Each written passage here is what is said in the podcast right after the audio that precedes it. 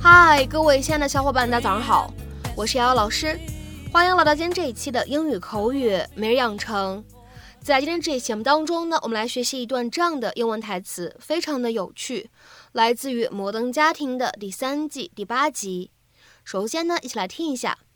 Before I heard the siren song of residential real estate, I was bitten by the rub bug. Before I heard the siren song of residential real estate, I was bitten by the rub bug。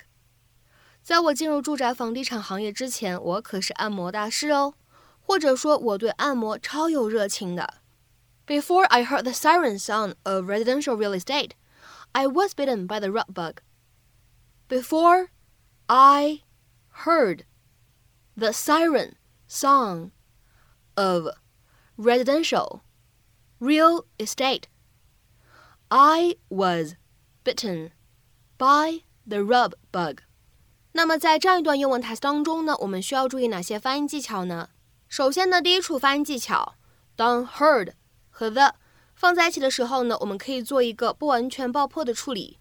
那么此时呢，我们可以读成 heard the，heard the，heard the。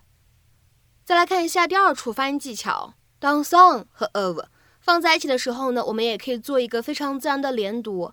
那么此时呢，我们既可以读成 son of。你呢也可以读成 son of，都是可以的。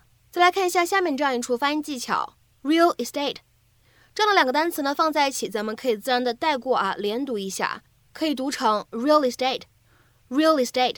而下面呢，我们再来看一下这样一处发音技巧，当 rub 和 bug 放在一起的时候呢，我们可以有一个失去爆破的处理。那么此时呢，我们可以读成 rub bug，rub bug bug，rub bug。Leave me alone, I'm fine. I've got to pick up that truck. Ah! I'd be happy to get the truck. I don't think so. It's a pretty big truck. Oh, is it is it bigger than the combine I've been driving since I was 12 years old? Or the windrow tractor with MacDon header that I drove to and parallel parked at my high school prom? Hmm? At least something got plowed that night. Heard that. Son of a bitch. Your low back is in spasm, Jay. I can massage that out for you. I'm fine. Dad, you don't know what you're missing. Phil is a magician. And a licensed masseur. Before I heard the siren song of residential real estate, I was bitten by the rub bug. No, he's he's amazing. I had this knot in my leg, two minutes with Phil, and it was gone. I'm sorry, but I think you might have a higher tolerance for a man's hands on your body than I do. Charming. Hey, don't be an idiot. Let Phil help you. Fine. Great! I'll just go get the room ready. I think you'll be surprised with what these hands can do. Really? Can they drive a Bobcat skid steer with a bucket grapple through a school hallway on a dare? Because these can and have.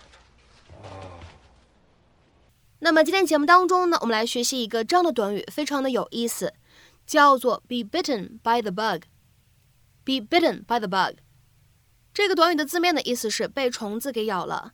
当然了，在英文口语当中呢，你也可以在 bug 这个单词前面呢加上不同的种类。这样的短语呢，其实并不仅仅是它的字面的意思，它呢其实指的是对某个事情呢突然抱有非常大的热情，有很大的劲头，突然喜欢起什么什么事情来啊这样的意思。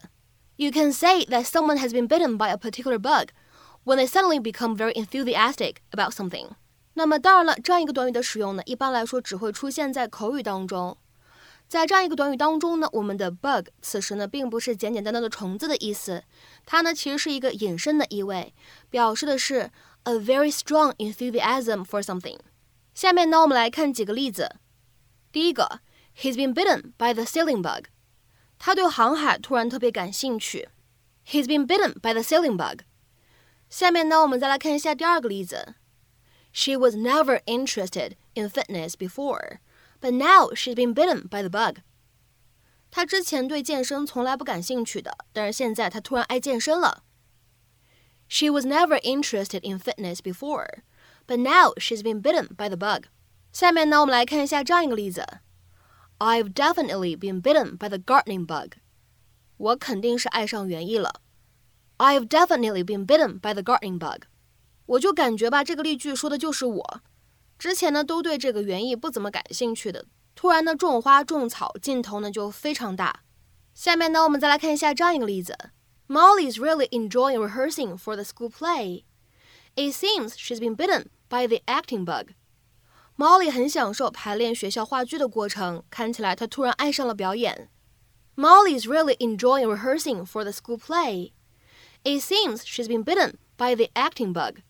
下面呢，我们再来看一下本期节目当中的倒数第二个例子：Bitten by the travel bug。He set off for a working holiday in Australia. 他突然爱上了旅游，动身去澳大利亚打工度假。Bitten by the travel bug, he set off for a working holiday in Australia. 下面呢，我们再来看一下本期节目当中的最后这个例子。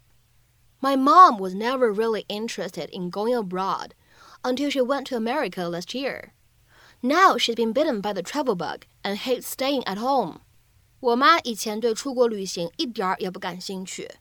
去年她去了美国以后，就爱上了旅行，在家里完全待不住。My mom was never really interested in going abroad until she went to America last year. Now she's been bitten by the travel bug and hates staying at home. 好，那么讲了这么多例句之后呢，给各位同学呢留一个简单的英译汉， 请各位同学呢尝试翻译以下句子，并留言在文章的留言区。She provides a guide to Britain's antiques market and a very useful reference list for those seriously bitten by the bug. She provides a guide to Britain's antiques market and a very useful reference list for those seriously bitten by the bug. 那么这样一个看似非常长的句子，应该如何去理解和翻译呢？ 瑶瑶老师期待各位同学的踊跃发言。那么今天节目的分享呢，我们就先告一段落了。各位同学呢，我们明天节目呢再会。See you.